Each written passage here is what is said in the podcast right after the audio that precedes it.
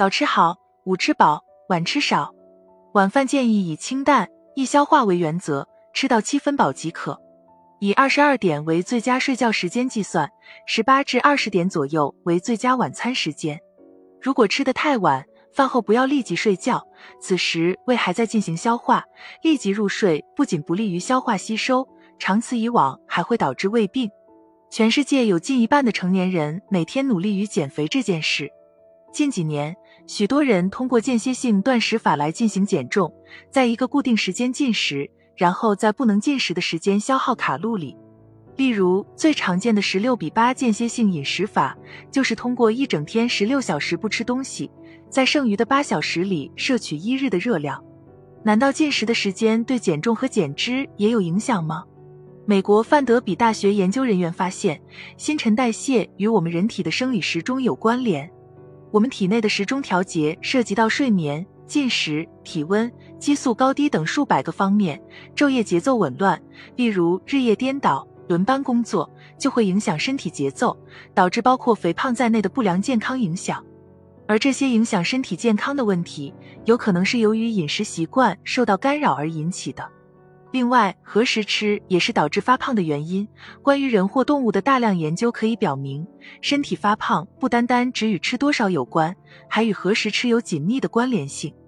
研究人员进行了实验，参加研究的人平均年龄在五十岁以上，新陈代谢比较稳定。他们每天在两个单独的五至六小时时段中吃三餐，并且都具有相同的过夜进食期。在其中一个环节中，参加研究的人吃早餐。午餐和晚餐，在另一环节里，受测者不吃早餐，但吃了一顿额外的宵夜。早餐和宵夜皆含有七百卡路里的热量，并且在营养成分上都一样。所有受测者在两次进食中所进行的运动量也相同。研究人员使用人体新陈代谢实验室监测所有受测者的新陈代谢，并连续测量观察有关新陈代谢率及碳水化合物、脂肪的分解效率。那早餐与宵夜的差别有什么呢？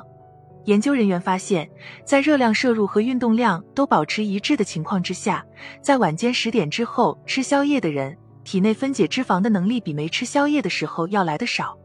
换句话说，晚上十点之后进食将会延缓人体分解脂肪的能力，进而转向分解消耗碳水化合物。以平均而言，吃早餐的人在二十四小时内所燃烧的脂肪，比有吃宵夜的人要多十五克。这个看似少少的十五克脂肪，在日积月累的过程中，就可能导致大量的脂肪堆积。这样的研究结果证实了，进食的时间会影响食物在体内储存与分解的方式。无论在睡前吃进任何食物，都会延迟睡眠时脂肪的燃烧效应。而从晚餐之后到早餐这段时间进食，将更有利于减肥。火锅、烧烤、啤酒不是很贵，但很对味。如果实在想吃，还是放在白天吃吧。